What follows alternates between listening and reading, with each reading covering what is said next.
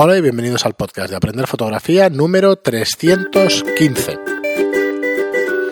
Hola, soy Fran Valverde y como siempre me acompaña Pera la Regula. Hola, ¿qué tal? Muy bueno, espera. Pues eh, antes de seguir, bueno, deciros como siempre que grabamos en Estudio Lightroom, un estudio de fotografía de alquiler para fotógrafos profesionales y aficionados, ¿vale? Y disculpad porque es que es muy redundante esto de fotografía, de estudio, de alquiler, de fotografía. Ay, siempre me ha sonado muy mal, aún no tengo la frase después Estudio de Lightroom, 300. que es un estudio de alquiler. Efectivamente, Punto. para fotógrafos y tal. y es sí, todo redundante. Es un estudio de alquiler. Es que no tiene más. Ya, ¿sabes qué pasaba con eso? Ahora, perdonad, ¿eh? pero me pasaba que al meter las palabras en Google, el estudio de alquiler se iba a las inmobiliarias. Y no sabes el dineral que se te va con eso. Ah, pagas con palabras clave y sabes lo que me pasó. pero yo creo, yo meses- creo que el que escucha el podcast ya sabe que no es Para el inmobiliaria. podcast es distinto, ¿sabes? Eh, es que ahora me he acordado de eso también. Y me he acordado de cuando metía plató de Pero por eso, por eso lo pones redundante. Sí, por eso lo pongo. Por eso lo hace redundante también hablando. Probablemente, porque me tiré más de un mes sacando palabras negativas, palabras clave negativas, para quitarlas de las búsquedas con plato. De plató, de fotografía, salían platos mexicanos, platos árabes, Ah, sí. platos de todo. Qué fuerte, tío. De todo tipo. La gente buscaba plato árabe y le daba estudio Lightroom. Y yo, pero... ¿Esto cómo es posible? Pues bueno, pasaba. Dejo el que ya supongo que es la edad que se me va un poquito la olla. Eh, nada, pues estamos aquí grabando en Estudio Lightroom y quería, además, para los que no nos conozcan, eh, haceros eh, notar, ver o conocer la plataforma de aprenderfotografía.online barra cursos, donde ya tenemos 19 cursos y que, bueno, vamos colgando un curso cada mes. Los cursos están entre dos y media, tres y media de horas de duración, o sea que estamos en una media de tres horas más o menos.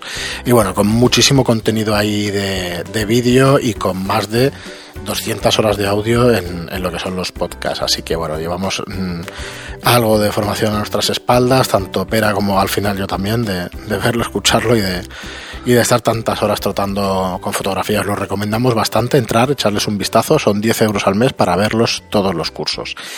Y hoy queríamos eh, daros unos consejos eh, básicos porque queríamos recuperar un poquito el espíritu del programa del principio y hoy queríamos hacer un programa, un programa especial de qué cosas deberías llevar en tu mochila de fotógrafo. ¿vale? Le vamos a poner el número de cosas al final del programa y que no sea así una frase hecha de estas de 20, de 10 cosas, pues no, coño, a lo mejor son, son 15, 12. ¿sabes? O son 12 o son O, o 25. 18 o 24. ¿vale? Y habíamos estado haciendo eh, varios recuentos antes del programa y luego daremos unas pinceladas porque si te dedicas a paisaje o te dedicas a street probablemente lleves unas cosas distintas. Son diferentes, sí. Vale. Pero bueno, habíamos empezado, lo que sí que habíamos empezado casi, casi a la vez es en decir eh, material para limpieza, ¿no? Sí, eso es fundamental. Siempre hay que llevarlo. Esto de, de dejarlo en casa, precisamente es lo que menos pesa, pero es lo que hay que llevar. A ver, como material de limpieza deberíais tener una pera de aire, no de nemas. Eso lo siento, pero he salido a huevo esto. Una pera de nemas, coño. Es que la pera también se usa para enemas, pero no es para el culo, esto es, Vale, para, es de aire, ¿vale? No, es de líquido. Aunque se parece bastante. No, es que son iguales. O sea, iguales, pero no, no, es de aire. ¿eh? Cuanto más grande, mejor, porque entonces con una sola insuflada sale mucha más presión y es más fácil sacar partículas de polvo que quedan adheridas en el espejo, en el sensor o en las Por lentes. cierto, te lo voy a decir en directo, me, me vas a matar. El vídeo que hicimos de limpieza del sensor Sí. está, ¿eh? Pero con la maldita cámara salió una cantidad de ISO, o sea, de, de De ruido. Ah, no pasa nada, lo volvemos a hacer. Lo volveremos a hacer. Tengo la otra cámara, limpiamos. No, lo miraremos, pero es que o la misma, es que porque no me dejé manchas, ¿eh? O sea, No, lo hice rápido. Estoy tan acostumbrado a hacerlo tranquilamente. Hicimos un vídeo, se lo aclaro a los oyentes, hicimos un vídeo de cómo limpiarlo y eso para que perdáis un poco el miedo a pasar sobre el sensor con, Sí. con aquello. Ojo de- con la cámara, ¿eh? por eso Sí. depende de qué cámara es mejor no hacerlo. ¿eh? Si tiene estabilizador de imagen en el cuerpo, mejor no, no hacerlo así. Pero bueno, ya, Sí, ya ya lo, explico, explicaré otra vez y Vale, grabaremos entonces, otro. Con eso, pues utilizar bastante la, la pera para quitar La todos pera, los a ver, rastros. cómo, cómo usar la pera es muy importante, aunque parezca una chorrada. Para usar la pera, por ejemplo, en el cuerpo de la cámara, para quitar polvo en el sensor, hay que levantar el espejo. ¿Mm? Las funciones de limpieza de las cámaras ya te lo dicen, que levan- levantas el espejo, se levanta el espejo. Entonces, el sensor tiene que estar paralelo al suelo, hacia abajo, no hacia arriba. porque si no, no sacáis el polvo. Pero bueno, aunque sea de sentido común, yo lo lanzo. Y luego, antes de meter la pera y empezar a, a insuflar aire, apretar varias veces la pera fuera, para que si hay polvo dentro de la pera, se vaya. Porque si no, lo que haréis es meter el polvo que ha ido cogiendo la pera, de guardarla en la bolsa, lo meteréis en el sensor. Entonces luego lo acercáis, pero no hace falta poner el extremo enganchado al sensor, o sea, ni se os ocurra acercaros tanto. ¿eh? Os tenéis que quedar a la altura del espejo y darle con fuerza y vigorosamente. ¿eh? Unas cuantas veces. Cuantas más, mejor. Con esto todo el polvo que está no adherido saltará. Esto hay que hacerlo siempre antes de hacer fotos. Si ya sabéis que hay polvo, ¿eh? Antes de hacer fotos. Porque si no, el sensor con, con el uso se va cargando de estática y eso no se va a caer. Igual que los sistemas de limpieza, es mejor hacerlos al arrancar. ¿eh? Vale, eso sería una cosa. Lo siguiente es tener una gamuza de microfibra, suave. Las de limpiar las gafas son ideales para limpiar las ópticas. Por fuera, la lente exterior. O sea, una gamuza es imprescindible de estas de microfibra. Para limpiar por la parte exterior. Por la parte interior hay que limpiar con la gamuza humedecida, el objetivo. Y, por lo tanto, hay que llevar un líquido para limpiar objetivos, El alcohol isopropílico. que es o alcohol isopropílico o metanol. Si queréis una marca comercial, Eclipse es metanol, vale una pasta, es una botellita muy pequeña, se puede llevar en cualquier sitio, pero dura una barbaridad porque solo se usan un par de gotitas. Nunca, jamás, de los jamases, las gotitas sobre el objetivo. No, sobre el paño. No se moja nunca el objetivo porque si no está bien sellado puede entrar y entonces no, Sí, sí, que se humedece. Igual que si queréis limpiar una pantalla de ordenador, hay que humedecer el paño, no tirar el spray, que eso es lo que hacen las madres, que cogen la tele y fa, fa, fa, fa, fa. Cojo la pantalla y le doy. Sí, pues es malo porque Le puede entrar. hay que vigilar, por ejemplo, que no tengan algunos productos químicos que son nocivos para las pantallas. Eso hay que vigilarlo. O os compráis un líquido limpiador de objetivos, uno específico, como por ejemplo Eclipse, que está pensado solo para objetivos o para sensores. Eh, porque si usáis isopropílico, ni se os ocurra tirarlo directamente, porque aunque tiene poco residuo, tiene más que el metanol. Así que hay que ponerlo, humedecer el paño y limpiar. Así que ya tenemos la pera, Las gamuzas. la- una gamuza de microfibra, Por cierto, el el- alcohol isopropílico el o el metanol, ¿eh? metanol normal de este para, para aeromodelismo ni de coña, no, que tiene mucho residuo. Vale, es lo que te iba a decir. ¿eh? O sea, el isopropílico sí que lo podéis encontrar en una droguería, pero debe ser 100% isopropílico. Vale, ¿eh? al 100%. Y es muy barato, entonces una botella de litro igual vale pff, un euro o, o menos. para limpiar, no. Pero si queréis un líquido especial pensado para lentes, pagaréis marca, pero bueno, son, son de mucha calidad. Entonces, eh, Eclipse, pues igual os cuesta 30 euros una botellita de 100 mililitros, pero no sé cuánto vale ahora, pero son caros. Ahora, ¿cuánto dura? Joder, yo tengo una botella hace 5 años. Sí, se debe haber evaporado cerrada. todo el metanol, ya no debe hacer si nada. está bien cerrada cuesta más, pero sí. No, no, se o sea, ya sí. la tengo que tirar. Está por la mitad y la tendré que tirar porque ya.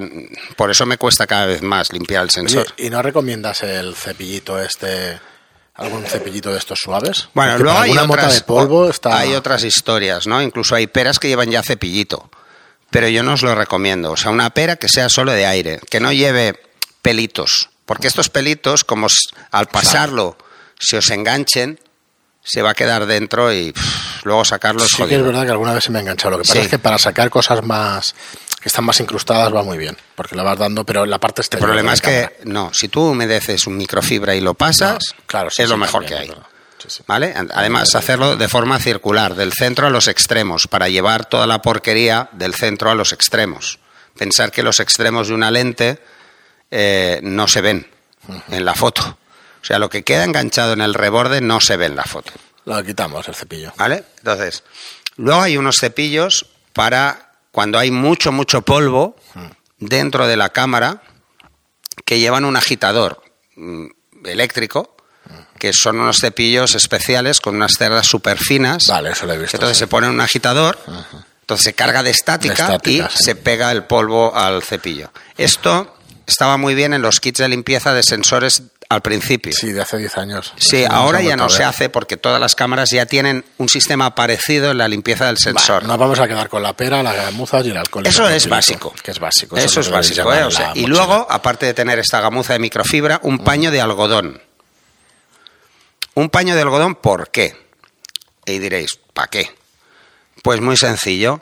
Si, por ejemplo, eh, os encontráis con días donde hay mucha humedad o cambios de temperatura muy bruscos, para envolver el objetivo, para que absorba toda la humedad y no se genere condensación dentro ni de los objetivos ni de la cámara.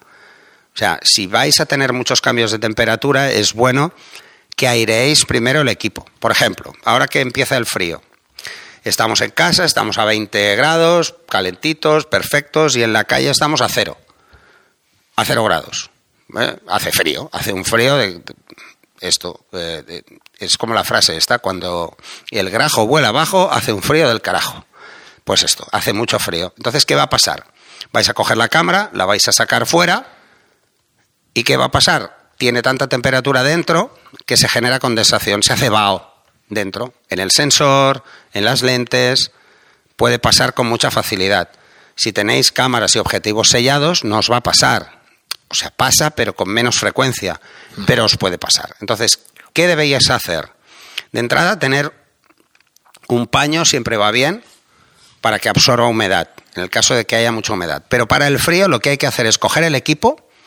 Oye, que voy a salir a hacer fotos. Pues lo cogéis y lo dejáis en una ventana, cerca de una ventana donde no del sol, abierto la bolsa y los objetivos fuera y la cámara fuera, apagado. Y sin la batería. A que coja temperatura, a que se enfríe. Lo hará progresivamente porque está dentro de casa. Entonces no se generará vaho. Ni estos.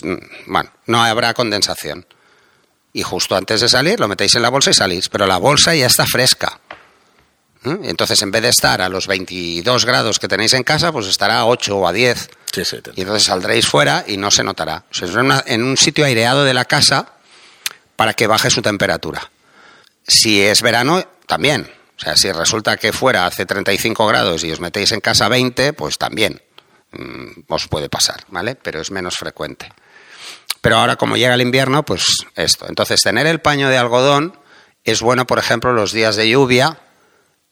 Con el de microfibra no vais a secar nada porque es sintético. O sea, si se moja, no vais a secar. Por mucho que lo paséis, cuesta mucho secar con esto porque em, empapa. Entonces, llevar un trapo de cocina clásico de algodón, eh, de estos un poco gordotes, tipo para limpiar las mesas y tal, para quitar el polvo de las mesas, que eso es perfecto. Y envolvéis el objetivo, si se os ha mojado, lo envolvéis para que absorba toda el agua que ha quedado encima del objetivo y del cuerpo. Muy bien, habíamos dicho también eh, parasoles para los objetivos. Cada objetivo tiene que tener su parasol. Único es único. Porque están diseñados para eso. Están diseñados para ese objetivo. Soy un pesado y insisto porque el otro día de verdad tuvimos una escuela, que no diré el nombre, aquí de fotografía con, unos 15 alumnos y, lo del parasol puesto al revés. Hostia, a mí me, da, me dolía. A mí me ¿eh? duele mucho, porque digo, ¿para qué lo llevas montado al revés? Una cosa es que lo montes al revés para guardarlo en la bolsa porque si no, no cabe. Mm porque para eso se puede poner. y otra es que a la que lo saques de la bolsa lo pongas. nada, muy rápidamente. vamos a repetir el tema del parasol que lo hemos hablado 20 veces. No es para parar el sol. Esto es un error de traducción. En, no sé por qué narices a alguien se le ocurrió llamarlo parasol. No es un parasol. En inglés es lens hood, es capucha de lente. Es para evitar luz parásita. ¿Dónde hay luz parásita? En todas partes el único sitio más fácil de controlar la luz parásita es en un estudio porque tú controlas dónde está la luz siempre. Pero incluso en estudio se usa. Sí, se usa. ¿Vale? O sea, si veis gente que no lo usa, pues allá ellos, pero mm, pueden tener flare con mucha facilidad y problemas con el contraste con muchísima facilidad. Así que ahí queda dicho. Muy bien, habíamos dicho también eh, baterías extras. Llevar siempre batería extra. ¿Pero por qué? No más porque se gaste de la batería. que vosotros penséis que vais a utilizar. O sea, si, sí, siempre hay que llevar una de más. Llevar una de más. Entonces, no solo porque la batería, digáis, no, bueno, es que mi batería aguanta 800 fotos o 1000 fotos. Pues si pensáis y voy a hacer y voy a hacer 100. no, no por eso. Baterías. Es porque las baterías tienen una vida útil y nunca te avisa. Las baterías no suelen avisar cuando fallan. Y cuando fallan, fallan. Y no van. Y más si es un trabajo profesional y os ganáis la vida con ello, ya ni. Bueno, esto entonces ya sobra No, no, decirlo. vamos, sobra esto es así. O sea, eh, os lo dice alguien que se ha cascado ya unas cuantas baterías. O sea, Eh, yo apuntaba fuera de micro un flash. Me decías, hombre, imprescindible, imprescindible, no. no, es. esto sería, por ejemplo, si lo que vais a hacer es retrato, pues un flash es imprescindible. Precisamente, aunque vayáis a la calle, es imprescindible porque vais a necesitar relleno en la mayoría de situaciones. Eh, ya sé que da mucho miedo y que el tema del flash siempre va a ser un problema para mucha gente, pero el flash es algo Pues que sí que hay que pensar y llevar. Lo veo imprescindible ya. ¿Vale? Eh, si os vais por ahí de vacaciones y tal, eh, hostia, pues llevar un flash. O sea, ¿cuál sería la solución para el que no quiere ir muy cargado? Pues existen flashes muy pequeños que te pueden sacar de un apuro eh, porque son minúsculos y son suficientes para muchas situaciones. Eh, el, claro, yo os lo digo desde la visión del que tiene una cámara que no tiene flash integrado. La gente que tiene cámaras con flash integrado, reflex con flash integrado, pues bueno, esta solventar esto del flash, pues lo tienen relativamente más sencillo, pero en mi cámara no hay flash, o sea, o lo pongo yo o no hay flash. Entonces, llevar un flash, si no tenéis un flash integrado para salir del paso, y si vais a hacer algo más serio, llevarlo sí o sí. Porque los flashes integrados suelen tener un número guía 12, 12, 14, eh, que es muy poco, es muy poca potencia de flash. O sea, más allá de metro y medio no, no llega. Haremos un programa especial para dar cuatro consejillos de cómo utilizar uno de esos integrados. ¿eh? Sí, y luego porque, hostia, es yo más tenía común, uno, pero es más creo, común de lo creo que, no lo regalé. Tenía un flash, Pues yo lo tengo uno de la serie eh, de Canon 200, creo que era un número guía 22, que era muy pequeño, es portable, pero creo que lo regalé, porque me lo regalaron. Y entonces, y yo no lo he usado Bueno, nunca. si pero, pero estos flash- pequeñitos son fabulosos, son eh, para muchas cosas. Cuando decíamos flash, pues entonces Pilas. Pilas, Al menos llevar dos juegos de pilas, el que está en el flash y uno extra por si acaso. Y cuando decíamos eh, baterías extras, pues un cargador tampoco estaría de más. Mm, bueno, hoy en día, Yo lo he hecho normalmente. Sí, hombre, si te vas fuera, seguro. Si te vas a ir muy lejos, seguro. Y si te vas un día entero, yo lo he hecho normalmente en la bolsa. Todo depende. Porque, mm, depende de, cuál sea la autonomía de tus baterías día y cuántas baterías extras lleves. Efectivamente, Es sí. mejor llevar dos baterías extra Sí. en vez de llevar una batería y un cargador. Eso es así. Sí, sí, eso es así. Vale. Eso está claro. Lo pondremos como Luego. ¿qué más? Eh, vamos a diferenciar. Si vamos a hacer, por ejemplo, paisaje, Una última cosa, tarjetas extras. Ah, bueno, Aunque sí, penséis que en vuestra tarjeta caben 300, 500 fotos, llevaros dos de más. Dos de más, siempre. Vais a hacer Pero no solo más. porque no quepan, ¿eh? es Sí, porque es puede fallar. pueden petarse. Pensar que, que las tarjetas fallan. Yo también tengo unas cuantas que ya han dicho basta. O sea, las tarjetas tienen una vida útil como cualquier dispositivo magnético. Al final, pues se va a, a tomar por saco. O sea, se agota y ya no van. ¿Eh? Entonces, llevar extra siempre es bueno. Sí. De hecho, yo acostumbro a llevar muchas, porque todas las antiguas que hace tiempo que no uso, por ejemplo, de cámaras más antiguas de menos megapíxeles, que entonces Sí, sí, eran de 8, dos, de 8. eran de 8, pues las de 8 las uso de backup. Y trabajo siempre con 16, nunca llevo más de 16. Eh, así que A mí ya a partir lo de que las pasa es que llevo 32 doble ya- tarjeta en las dos cámaras y entonces voy con 32, pero porque llevo una SD y una compact flash de 16. La cámara y los objetivos los vamos a obviar en esta lista porque si no te llevas la cámara y objetivos no vas a sacar ni una No, pocas foto. fotos harás. O sea, Pocas fotos harás. Eh, antes de meternos en paisaje, en street, que pueden ser las dos disciplinas así que podemos aconsejar de llevar Bueno, más que nada más. las que tienen ligeras diferencias en cuanto a cosas Sí. a llevar. Yo diría una libreta, porque a mí sí, a mí sí me parece que es una cosa donde puedes apuntar y que no Bueno, sobre todo cuando estás, eh, cuando estás empezando. Es muy bueno eh, tomar pequeñas notas de cómo has hecho las fotos o por qué has hecho una foto concreta. Te apuntas el número, apuntas qué condiciones. Antes esto era imprescindible para el revelado. Porque tenías que tener claro si forzabas el ISO en una foto solo en una, porque en el revelado no se iba a notar, pero en la ampliación sí que le ibas a dar más.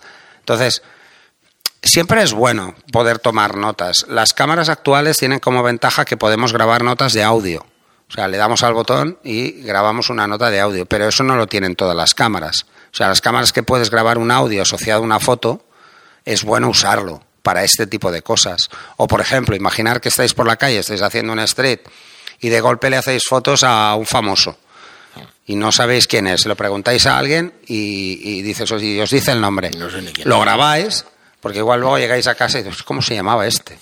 Y os volvéis a perder, ¿no? Entonces, pues bueno, este tipo de detalles siempre va bien. Las notas de audio van bien, pero si no, un blog. Y bueno, para el entonces de paisaje y de street. Vale, si vas a paisaje, mm, es bueno que lleves un trípode plegable de carbono, porque pesa poco, e intentar no llevar cosas que pesen mucho. Yo he leído un mini trípode. no, un trípode, en condiciones, pero de carbono. No vale para nada, depende del tipo de foto, pero en principio no vale. si vas a hacer paisaje, no necesitas un trípode súper estable. No, pero. Pero, hombre, depende del equipo que pongas encima. O sea, cuando os compréis un trípode, una de las cosas que tenéis que ver es cuánto pesa vuestro equipo en la peor condición posible. O sea, en la mayor carga posible. Y comprar un, un trípode que aguante esa carga y luego una rótula que aguante esa carga. Lo realmente importante es la rótula. Los trípodes aguantan bastante, pero las rótulas no, porque eh, aguanta, aguantar aguantará, pero igual no se mantiene en una posición fija, sino que por peso cae, cabecea. Así que debe poder aguantar el peso también la rótula. eso, pues, si vais a hacer paisaje o vais a hacer arquitectura, sí o sí, un trípode es casi imprescindible. Si vais a hacer paisaje, mm, bueno, y vais a jugar con obturaciones lentas, por ejemplo, porque vais a hacer puestas de sol o, o, vais a hacer circumpolares o vais a hacer, pues esto, foto astronómica, pues un disparador externo con temporizador y que podáis incluso hacer hasta si queréis un time lapse. Pues un, un disparador externo con temporizador sobre todo por aquello de levantar el espejo y luego hacer la foto. Bueno, ahora suelto yo un filtro, un filtro V, ¿no? filtro, filtro, V no lo llevéis porque no sirve para nada en digital. Eh, si vais a hacer paisaje, como mínimo necesitaréis llevar. Yo recomiendo dos filtros que son para mí inapelables. Mm. Uno es un ND8, por ejemplo, que es fantástico, no es ni el que ni el más gordo ni el más fino, o sea, es una medida bastante interesante. Un ND8 y un duotono. O sea, un filtro que tenga eh, dos tonos cálidos, pero por ejemplo, magenta amarillo, que es fantástico, pues por ejemplo, si queréis simular una puesta de sol por el lado inverso. ¿Vale? Por donde está la luna. Bueno, pues podéis jugar o, o si os gusta mucho el paisaje en blanco y negro, pues llevar filtros de color para anular colores. Anular rojos o amarillos y yo os verdes. también un polarizador. Y un polarizador circular. Mm, más que un lineal, porque el lineal si vais a hacer paisaje da igual que sea lineal o circular, porque la única diferencia es que el circular te permite enfocar de forma automática, con AF, y en el y en el otro no. Pero si vais a trabajar en hiperfocal, por ejemplo, da lo dejaremos como una sola categoría, pero bueno, que sepáis que esos tres filtros pues sí que nos parecen. Para paisaje lo ideal es Cooking, además, porque es muy fácil de poner. Y en precio y en características. bueno, sí, porque además eh, el mismo soporte os servirá para diferentes roscas. Porque normalmente van con una pinza que se coge en el extremo y la mayoría tienen en cuenta que tú igual tienes un objetivos de, de 72 milímetros o de 77 milímetros o de, y entonces tienen un rango en el que puedes montarlo. Eh, cosa que las roscas tienen que cuadrar todos. Muy bien, pues más allá de paisaje, el street photography, ¿se te ocurre algo más que podamos llevar? Porque eh, es interesante llevar un polarizador, sobre todo porque puedes encontrarte que quieres hacer fotos en un escaparate y, necesitas evitar pues los reflejos, una persona o algo, y quieres que el escaparate se vea, no se vea el reflejo del escaparate. Entonces un polarizador circular es ideal. Eh, ¿Qué más? En este caso, que no sea cocking, para street el cocking no, porque como no vamos a ir con un trípode en street style, vamos a ir con, como máximo si tenemos focales muy largas con un monopié y es simplemente para mantener la cámara en una posición fácil y que no acabemos con la espalda destrozada si estamos siguiendo motivos o, estamos, o tenemos un objetivo muy pesado. En paisaje esto no suele pasar, los objetivos no son pesados, pero necesitamos una estabilidad que nos da el trípode. En este style necesitamos sobre todo movilidad. Entonces, un trípode es muy lento para mover, entonces mucho mejor un monopié, que simplemente desplazando ligeramente la mano y con una rótula eh, de bola es perfecto. Mm, yo recomiendo mucho antes un, un monopié. Los monopiés además son baratos. De todas formas es lo mismo, ¿eh? que os decía, un monopié de carbono mejor, porque pero tiene que aguantar peso, ¿eh? Sobre todo si tenéis objetivos muy pesados, tiene que poder aguantar peso o tendréis un susto. Y para Street imprescindible un 300 milímetros. Y ya está, y con esto redondeo mis paridas. Para Street imprescindible un 300, milímetros, de, 8, sí, sí, de 6.000 euros para arriba. 6.000 euros para arriba, así que... Perdonar eh, la broma, pero es que, hostia, es verdad que, quedan unas fotos espectaculares. además, vengo de hacer fotos ahora. Sí, me, y me he visto con el 300 ya, entonces el 300 ya la coña está servida. Sí, sí. Así que... Bueno, a mí no se me ocurre en principio nada más. La verdad es que es, es una buena lista. A ver, si vais a hacer... Mmm, es, depende del tipo de fotografía, incluso os diría que, es interesante en cuanto a bolsa de transporte. ¿Vale? Si vais a hacer street, bandolera es suficiente, siempre y cuando no llevéis mucho equipo. O sea, de las cruzadas que van a un lado porque podáis meter y sacar cosas con facilidad. Si vais a hacer eh, paisaje, mejor una bolsa tradicional. Si vais a hacer eh, excursión, ¿eh? o sea, no street que me quedo en un sitio, sino street que me paseo mucho, pues mochila. ¿Mm? Mochila porque si no vais a acabar también hechos un asco, ¿no? Y luego, una cosa que casi nadie dice, y es que si vais a ir cargados, lo ideal es un chaleco semirrígido. Los chalecos de fotografía, eh, veréis los típicos que pone Canon, tal, que son de tela, que pueden ser muy bonitos, pero que parece un pescador el que lo lleva. Pero luego están los que son semirrígidos, que tienen una malla en la espalda, para obligarte a tener la espalda recta. Y que en la zona lumbar y en la barriga te hacen de faja. O sea, van muy justos. Precisamente por eso, para que no sufran tus lumbares. Eh, yo si queréis que os diga, mira, el, que tengo yo es el de Lowe Pro, que es fantástico. Ahora, cantas como una almeja ¿eh? por la calle, o sea, te tienes que... Eh, el tema de del sentido del ridículo tienes que pasártelo por el forro porque tu espalda es primero. Entonces, mejor ponérselo y si te da mucha vergüenza ir con un chaleco de fotógrafo que canta mucho, pues te pones una camisa por encima que no se ve y ya está. Eso, o si no tenéis eso, para los que sean motars, pues es más fácil porque todos tenemos fajas de moto. Pues una faja de moto es fundamental si vais a estar muchas horas de pie caminando por la ciudad cargados con un equipo pesado. parece una chorrada, ¿eh? Pero se nota un montón cuando llegas a casa. ¿eh? Tanto el chaleco este que son como semirrígidos, bueno, no es que sean semirrígidos, es que van muy apretados y la malla que hay en la espalda se adapta muy bien y te mantiene la espalda muy recta. ¿Eh? Un día lo traigo y le hacemos cuatro fotos y así pues la gente lo ve el que yo tengo es el de Lowe Pro y hace muchos años que lo tengo y va fantástico. Tengo chalecos de fotografía de Canon, clásicos esos que valían una pasta, mm, pero a mí me lo regalaron. Muy bien, Pera, pues eh, yo creo que hasta aquí. Uf, no, y si seguimos seguro que se me ocurren sí, pero Bueno, yo creo que son estas que estamos diciendo, para ah, según qué disciplina son imprescindibles. Una cosa importante, si lleváis una mochila, una bolsa que es bandolera, de estas que colgáis en un hombro y que cae, o que la lleváis cruzada, debe quedar a la altura de la cadera, la correa. O sea, la bolsa debe quedar a la altura de la, de la correa, nunca por debajo del culo. hay mucha gente que veo por la calle que la lleva o muy alta o muy baja. Os vais a destrozar la espalda haciendo eso, ¿eh? Porque una bolsa que pesa 15 kilos pegándote golpes en, la, en, la, en el culo, vais a acabar hasta las narices. O sea, tiene que quedar en la cadera, que es donde menos os molestará. Muy bien, Pera. Pues Igual que la correa. La correa, sí, la correa es muy la correa, llevarla muy, muy, muy suelta o muy recogida. Mira, una de las cosas buenas que tienen los chalecos estos mm. es que llevan cierres de correa para colgar la cámara en el hombro y que no se te caiga. Claro. Aunque solo sea por esto, ya va muy bien. Mm. Sí, sí, y luego hay algunas con sistema antichorizo. Y es que van cerrados, cerrados. O sea, que no se pueden abrir fácil.